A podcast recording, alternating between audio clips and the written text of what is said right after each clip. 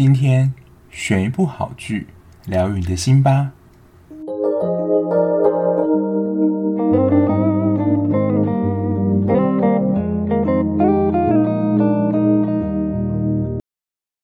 Hello，欢迎收听今天的节目。现在是算连假开始了吧？就在这个连假当中，如果大家就是防疫闲闲没事在家的话，就可以开始追剧啦。那今天要介绍的呢，其实，在那个东大特训班之后，好像就没有再跟大家介绍过日剧了。那这一部日剧呢，其实也是我在看，就不论是在 Friday 或 KKTV。几乎排名都是蛮前面，然后就引起我兴趣，而且大家的整体评分也还算蛮高的。我觉得就是 Friday 或是 KKTV 的，就是民众在看的时候，我觉得评分真的还算是可以参考的。因为这一部今天要介绍它的完结篇，就是创下了十九点二，其实也算蛮高的收视。而且其实我在看的时候，因为我本来想说。我当时在看的时候，它已经播到第九集。我想说，哦，以日剧的正常篇幅来说，应该十集就结束了。结果我大概花两天就追到第九集，结果它播到十一集才结束，等于说我就是又再等了两个礼拜才等到完结篇这样。那今天要介绍呢，看似其实就是医疗剧的题材，可是它其实我觉得就是算是那种史诗英雄灾难片。它的片名叫做《东京 MER》。那从这个片名来说，这个 MER 我的理解啦，就是 emergency，就是急诊的意思。那如果以中文的翻译来说，有点像是行动急诊室，可以给它这样的一个翻译。那从这个片名来说呢，它其实就是把急诊室搬到任何一个角落，因为急诊室大家知道，它就是附设在医院里面的一个部门嘛，就它就只能在医院，因为急诊可能要面临各种状况，然后就要随时的判断说，哦，他需要什么服务，然后转介给就是医院里面的其他科医师。这我们在《机智医生生活》里面有讨论到。不过，《机智医生生活》它终究还是一部医疗片，所以它在医疗的整体行为上。算是我觉得都还算蛮正确的。那我刚刚说呢，这一部就是一个包着医疗剧皮的灾难片谷，因为它里面的情节真的都是蛮夸张的，待会再跟大家分享。那这个行动急诊室呢，它其实最主要是有一个候选人提出来，有点像是作为他的证件，所以其实这个行动急诊室算是一个攻防、政治攻防的一个题材。有一个候选，他就是要把这个行动急诊室的医疗概念推广出去，但另外一方呢，就是要打压，就是要取消这个行动急诊室的念头。好呢，那总之，这个行动急诊室它的组成人员总共有七个人，最主要有三个主要的医师，那一个算是有一个总指挥者，待会会介绍到，然后两个护理师就是协助。呃，灾难现场或是医疗面状况，就好像我们在医疗片里面看到递手术刀啊，或者叫抽吸这些动作的护理师，还有一个就是也是不可或缺，开刀会出现的麻醉科医师，还有一个角色就是在一般医疗片里面比较不会看到的临床工程师，他最主要的工作就是操作现场的一些仪器，比如说我们在开刀的时候会有看到那个心脏要。停止的时候，需要一个人工心脏的仪器协助我们心脏暂时的运转。那个仪器就会通常由临床的工程师去操作，还有维护，还有现场的一些设备啊，也通常就是会有临床工程师来进行操作。然后这一出，我之所以会觉得它其实算。强调行动急诊室是一个 team，可是其实在这一部里面的主角就是那三个里面的主要一个医师，就是喜多健医师。我觉得他就有点像是中华一番的小当家一样，就是他的光芒就是特别的耀眼，他就是这一部戏的主角。他所做出这些行为真的跟一般医师非常的不一样，所以你在看这一部的时候，你不能以就是常理的医疗剧去看这一部，不然你会。会有点认知失调，想说，诶，我在看的是医疗剧吗？它真的就是一部英雄片。那我稍来介绍一下他们所组成这个行动急诊室里面的成员，就是由铃木亮平饰演的喜多健医师。这一部真的也是蛮照顾女性福音的，因为喜多健真的非常的精壮。他在剧集里有点像是那个离婚活动的那个主角一样，就是你会看到他三不五时都在训练，所以在训练过程当中，就是会有展示身材部分。所以展示身材，因为观看的还是女性居多，可是他的身材就不像韩系那种，就是。线条分明，可是你又不会觉得肌肉很大块。可是如果你是不是会害怕那种肌肉很大块的女生，可能就会对喜多见这种精实的身材感到有点害怕。那刚刚说她主角光环特别明显的原因，就是她身为一个不知道是哪一个科别的医师，因为通常我自己在看的时候也想，这种很需要及时的去抢救或判断，通常就是急诊科医师嘛。但他在剧情里面其实也没有。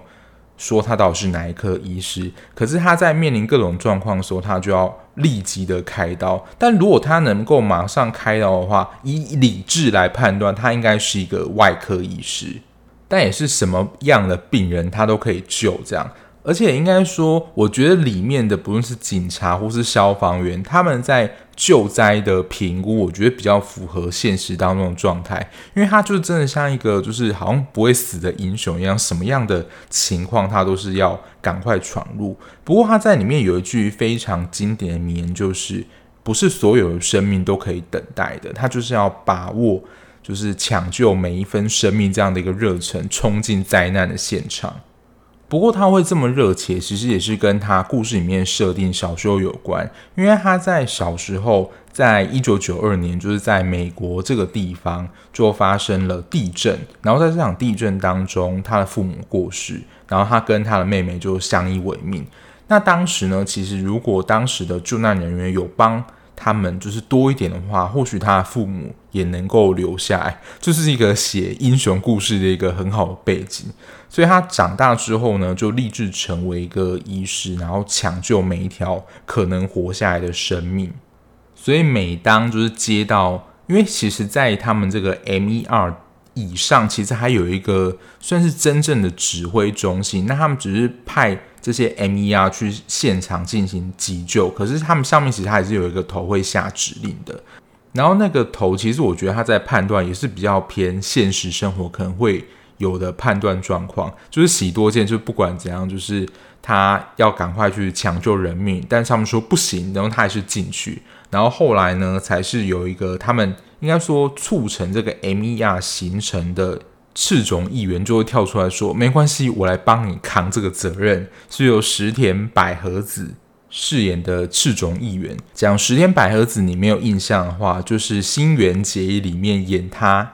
阿姨的那个角色，这样讲应该就够清楚了吧？这算是他提出来的一个计划，所以每当他们要出动的时候，然后那个指挥官不准的时候，他就还是很积极的冲进灾难现场救护。而且我觉得他在这个一开始的设定真的是有点夸下海口，不过也成为这部戏一个我觉得蛮热血的部分啊。就是他在跟另外一个议员就是对抗的时候，因为这个是赤冢议员提出一个政见嘛，他提出来的政见就是说，在这些灾难救护现场，就是重伤或者轻伤没关系，但是不可以有死亡人数。等于说，不论什么原因，只要在这一场的救难行动当中有人死亡的话，就是你这个行动急诊室的名声就会臭掉，他的竞争对手议员就可以抓住这个缝隙，就见缝插针去攻击这个 MER，就是成立是不必要的，而且可能是没有什么功用的。然后在三个医师里面，还有一个医师的身份也是比较特别的，有一位英语医师，他其实就是赤种议员的对手，白金议员派过来的底细。就是要让这个东京 MER 没有办法继续的成立，所以一直在找这个他们在救护现场的一些不适当的抢救啊，或是流程当中有没有一些瑕疵啊，然后写进专案报告里面，然后就在比如说国会上的建言，然后就是建议解散这个东京 MER。不过他虽然是这样的底细的角色，当事情真正发生的时候，他还是会参与救援的活动。他不是就是在旁边袖手旁观，因为他本身也是一个医师。然后在这一部剧里面，刚刚提到就是有七个主要人员嘛，就是东京 M.E.R. 然后它是也是蛮以日剧的形式，就是其实它每一个章节，算每一话当中都有算是符合，就是每一个人物就是他特色的一个故事。不过，之所以会讲就是他那么夸张，原因其实从第一集就可以知道，他们第一集其实就是两辆车子发生擦撞，然后有一个大客车驾驶他就卡在车头那边。那照理讲，正常我们所理解的作业程序，应该是由消防员把那个。车子进行破坏，因为它可能就卡住，没办法出来，你才能够紧急进行救护嘛。可是呢，就是喜多见他在现场判断，就是说他如果不马上进行一些就是手术的话，他可能就会直接死了。所以他直接是在那个驾驶座那边执行开刀手术，当然不是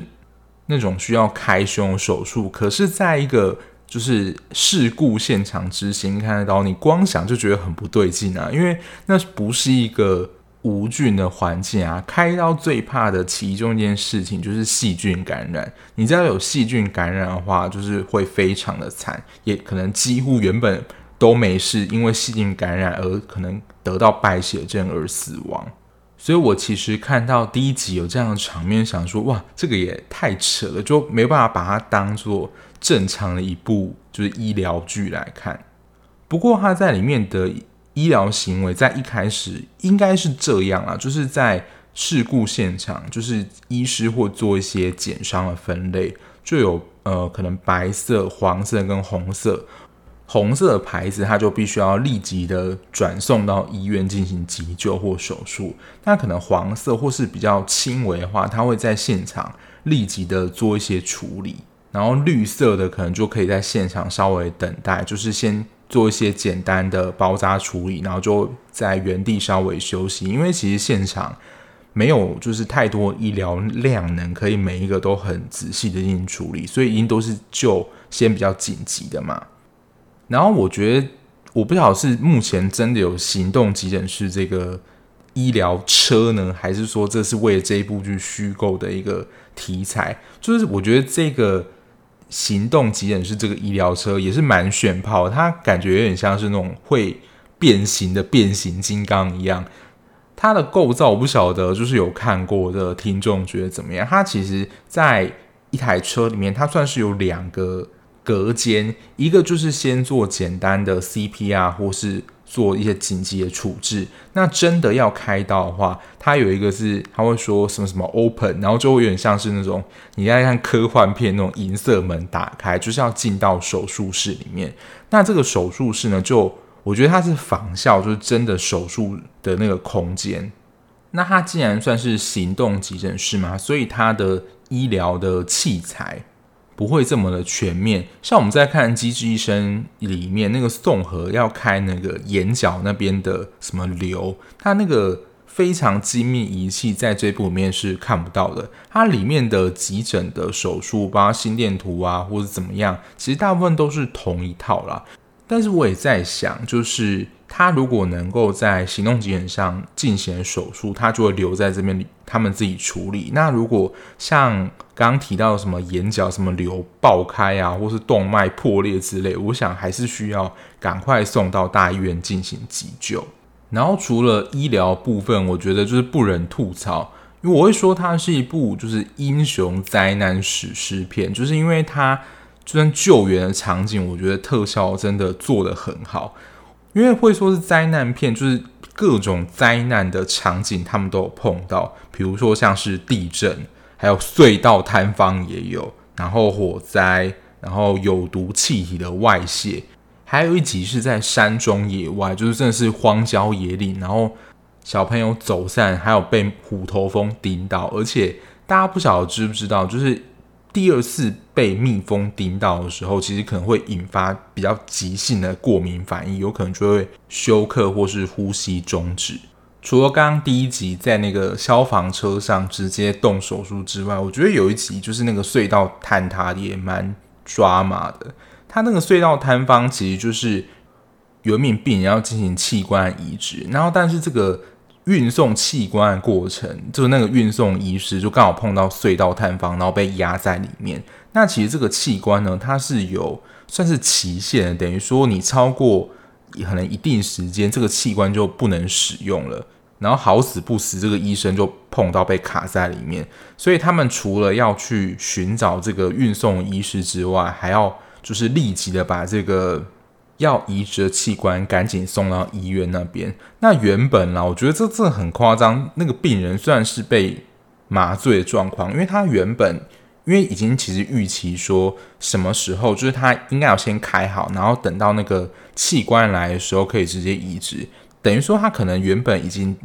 身体都有被打开了，然后准备要进行器官移植，结果才被紧急的告知说，哦，碰到坍塌，可能那个器官没有办法直接的送到医院来。因为在剧情里面演的，其实跟《机智医生生活》有点像，那个时候心脏没有办法自主的跳动，需要那个人工的机器来帮他辅助嘛。可是如果太久的话，就心脏会忘记那个跳动感觉，所以其实那个机器也不能用太久。那在医师评估之后，就是他可能没有办法等到那个器官的移植，所以呢，原本就已经把所有的开的地方又缝回去了。结果后来呢，就是在紧急的一刻就送到了，然后又再次的进行手术，等于说这个病患经历了两次的就这样算是开身体的手术，我觉得真的是。很辛苦啦，对这个病人跟医师来说，真的都是一种折磨。在这部剧里面，其实这个东京 MER 他们跟消防员跟警察其实有多次相互配合的经验。其实不论是警察或是消防，他们的判断都是比较谨慎一些，就是说，呃，不能轻易的行动啊。而且还有一集是有抢匪挟持人质的事件。警察跟消防员的判断都是比较保守，他们都是不倾向轻易的行动，或是现场有危险的时候，他们也说现在来不及了。如果你进去就是送死。但就是喜多健就是一个不怕死的人物，就是每一次都是抢先的进入那个灾难现场要抢救，而且其实他们每一次就是真的都是千钧一发，可能就是他那个比如说。氧气浓度，因为可能是在释放毒气的现场，那个氧气浓度已经降到很低了，然后他就真的昏厥在里面。然后这个时候就是英雄片的这种标准情节，就是团队就会整个接住他，或是有人就突然救了他，拉他一把。真的，这个梗算是这部剧里面的一个固定形式的节奏。可是我觉得他抓的这种节奏都是非常的热血，然后他的那个。就是他紧急的救到，或者最后就是成功时候，都会放一个非常热血的音乐，就噔噔噔噔噔噔噔噔，好像就是那种你在玩游戏，就是最后打赢大 boss 的那个胜利的音乐。而且刚刚不是说，就是那个东京 MER，他们其实上面还有一个真正的像是那种总指挥中心，然后有一个负责就是确认伤亡人数的一个工作人员，他每一期的最后工作就是。呃，这一次的重伤是多少人？然后轻伤是多少人？然后死亡人数，然后最后都说 zero deaths，就是没有人受伤，然后大家就欢呼哦，就是这一次的抢救又很成功了。那接下来说一下，就是在这个东京 MER 这个里面的组织，他们其实就是每一个人都有个故事啊，那就先跟大家稍微的介绍一下。就除了刚刚提到的主要的喜多健医师跟英语医师他们是主要医师之外，还有一个是实习医师，是比奈医师。他在一开始其实并没有想要参加这个东京 MER，可是其实就是喜多健，就是看他的特质就选他加入。他在过程当中，其实我就是像实习医生一样，感觉很迷惘。而且其实他第一次到救护现场的时候，因为其实这种是真正的算是临床的现场，就是真的要去救人，不是有实习那边让你慢慢看机会，所以势必他一开始压力就超大的。然后因为在现场，其实大家都非常的混乱，就是你各自都有各自自己要做事，所以其实根本没时间理你。所以喜多健呢，可能就是会直接告诉他说，请你做一些什么，那导致于说他。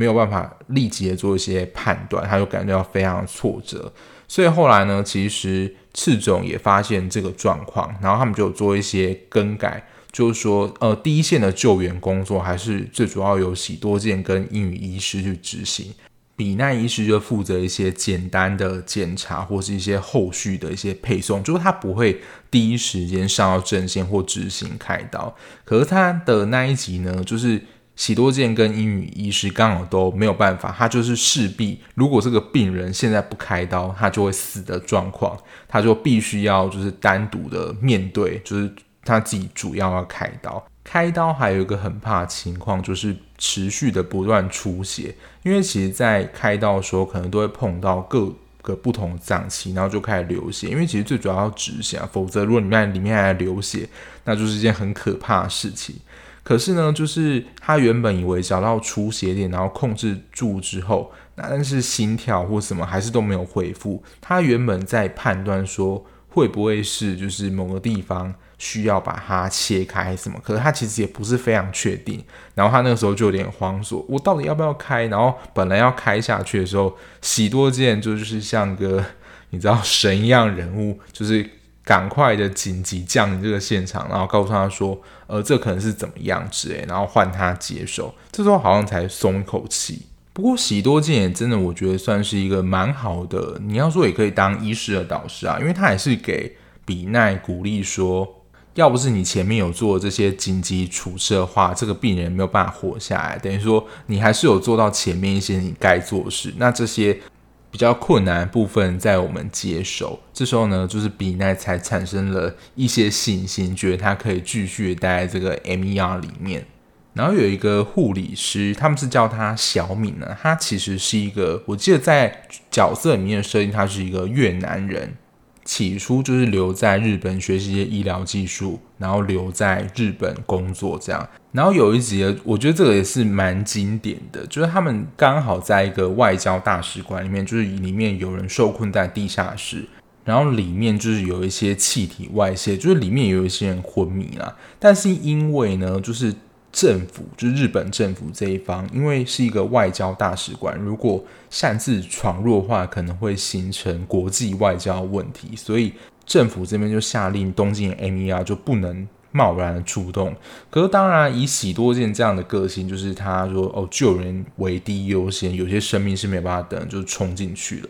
然后他们在里面就发现了一个就是有年纪的男士。后来就是，其实他们经过一些特征判断，他其实就是外交的大使，就是一个非常重要人物啊。所以后来就是真的是有点马后炮，就政府说好险，就是当时有东京 MER 就是直接的闯入去救护这个大使，才没有引发更严重的外交问题。然后他演的一个情节，我觉得可能也是在台湾外籍移工的处境。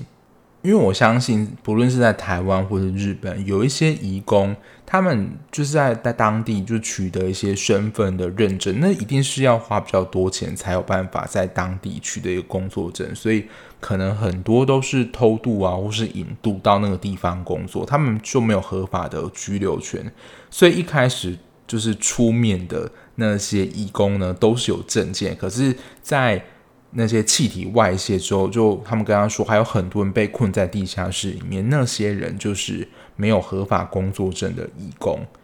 那当他们被救出来的时候，因为那个其实也是一个灾难现场嘛，所以其实非常多人。然后阻挠邪恶那一方就说，因为他们不是日本居民，所以他们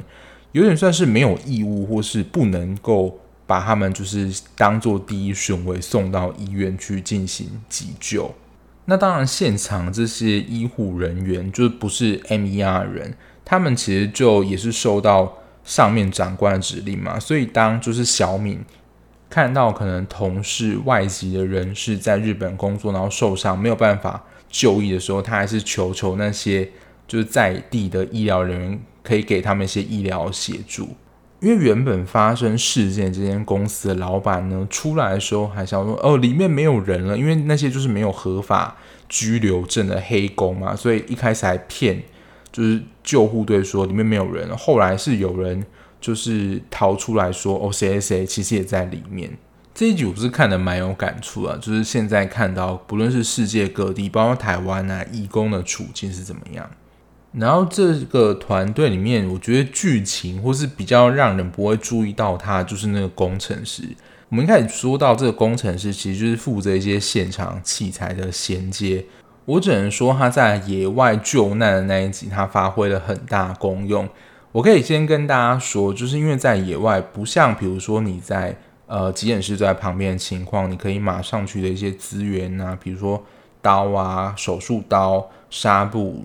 消毒药水这一类的，然后因为其实可能救护的也很多人，然后他就是，而且那一次的救难情况比较困难一点，因为是在野外，就是范围非常大，所以东京 MER 的人就被迫分成三组，而且困难的点是说，你不知道哪一区的受害者不是受害者啊，就是失踪受伤的人有多少，搞不好全部受伤都集中在同一区，那你。分配带到的资源有可能非常不均，所以呢，这个工程师他就是扮演了就是运送物资的角色，他开着一辆非常特别的东西，协助了物资的运送。我觉得算是他在这部里面一个算是比较大亮点的一集。不然，其实这个工程师在救难的过程当中，其实他比较少被提及，就是一个你知道打酱油角色在这部戏里面。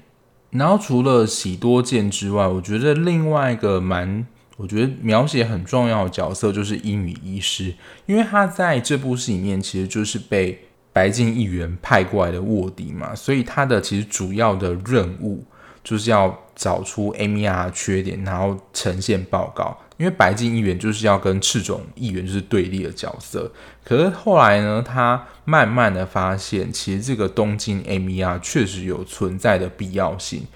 所以他后来跟这部戏一个算是最终的一个很讨人厌的大 boss 就是唱反调，因为那个大 boss 就是一心一意的就想要把东京 MER 弄垮，就是解散这个组织。而且他不算是纯然的医师啊，他就是一个公务员。然后公务员呢，他们最重视的其实就是他们的升迁。那就是如果你要升迁的话，你可能势必就要跟长官的关系就是要够好。然后他长官交办给他的任务就是要弄垮 MER。如果他不能这样照做的话，想必然呢，他的升官之路就会受到很多的阻碍。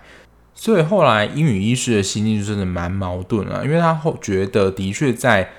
紧急时刻，他还是必须要担任一名医师去医治、拯救病人的生命。可是呢，因为如果这样又成功的话，就代表说，哦，东京 MER 确实有成立的必要性。所以后来就是有一个对比啊，就是这个无良长官有时候真的就是因为要让东京 MER 的任务失败，所以可能就会制造一些非常危险的情境。或是要英语，就是不要去救那些受伤人的生命，而让这整个任务失败。我觉得这是一件非常可恶的事情啊，就是一个很恶质的政客。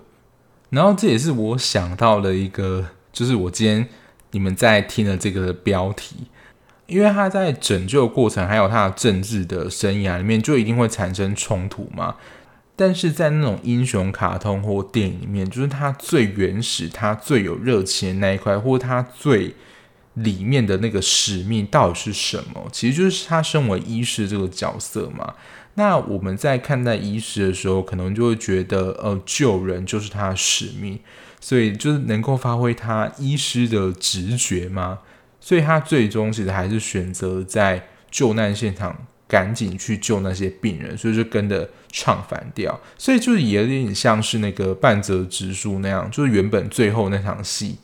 原本他是要来报告说，呃，东京 MER 里面其实呃有一些漏洞，然后手术的过程其实是不合乎规范的，就是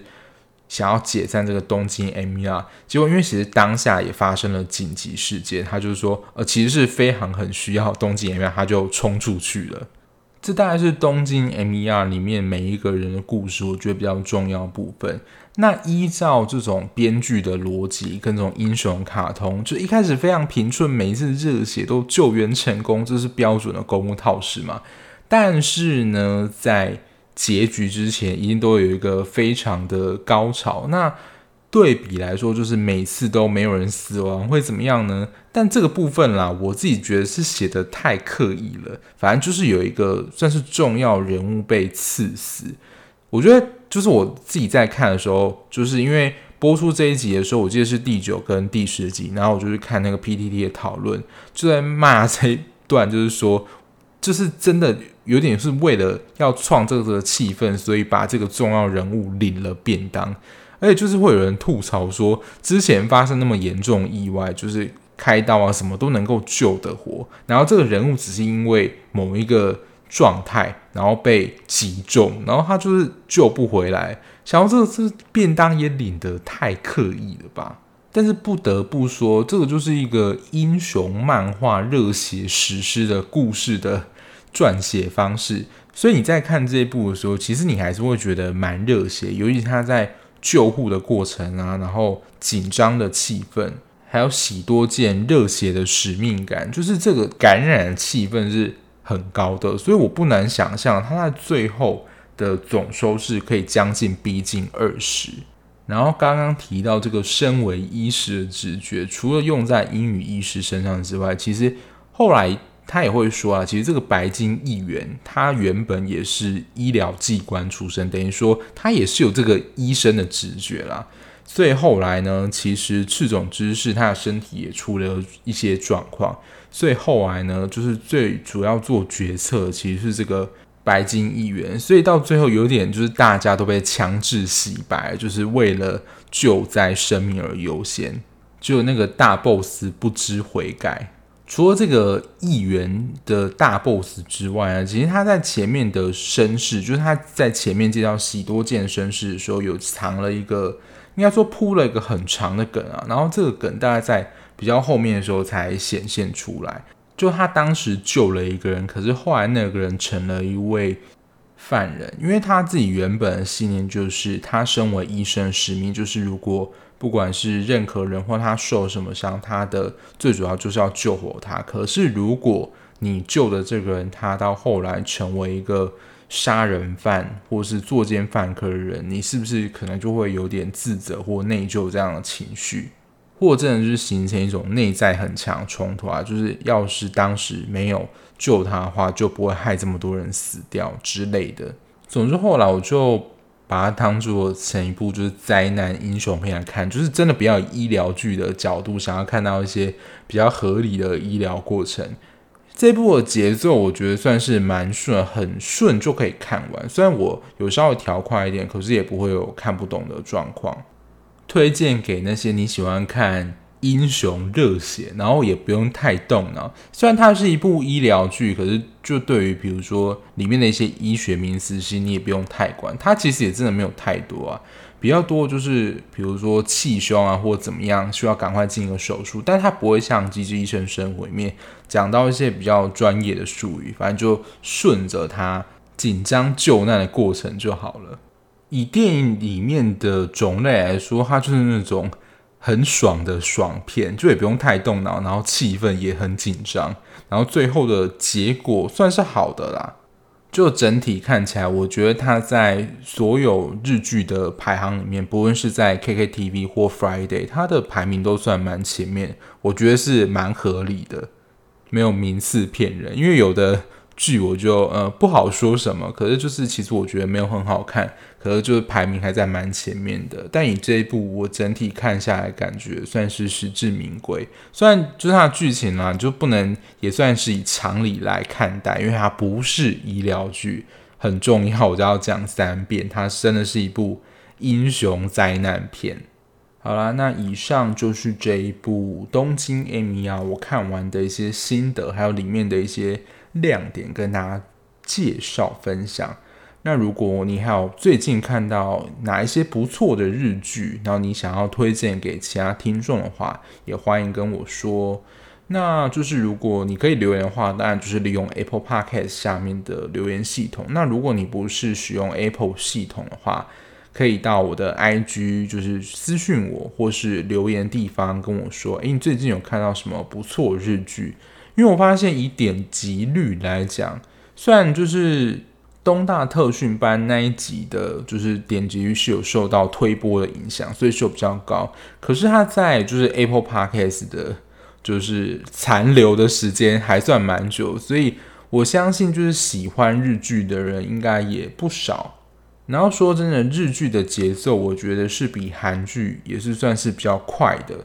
所以我现在日剧都会可能养好到九或十的时候我才开始看，因为我真的现在看日剧的平均时间，我可以两到三天就看完一部，所以也非常的推荐已经完结的剧哦，就是我可能之前有错过一些什么好剧的话，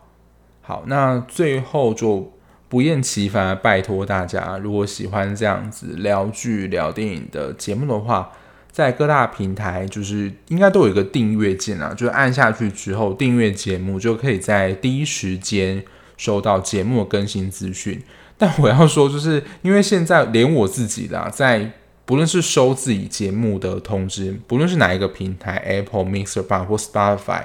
现在上架，我觉得它都不会像以前那样跳得很频繁，所以就如果呃我该上片时间还没有上片，或者是没有显示的话，大家可以去刷一下，看是有没有更新。那我目前的更新时间应该就是礼拜二的早上跟礼拜六的下午，因为我通常礼拜六的节目或是礼拜五的晚上录的。所以也请大家多多帮我分享宣传我的节目，让更多人知道哦。那我们下一节目再见啦，拜拜。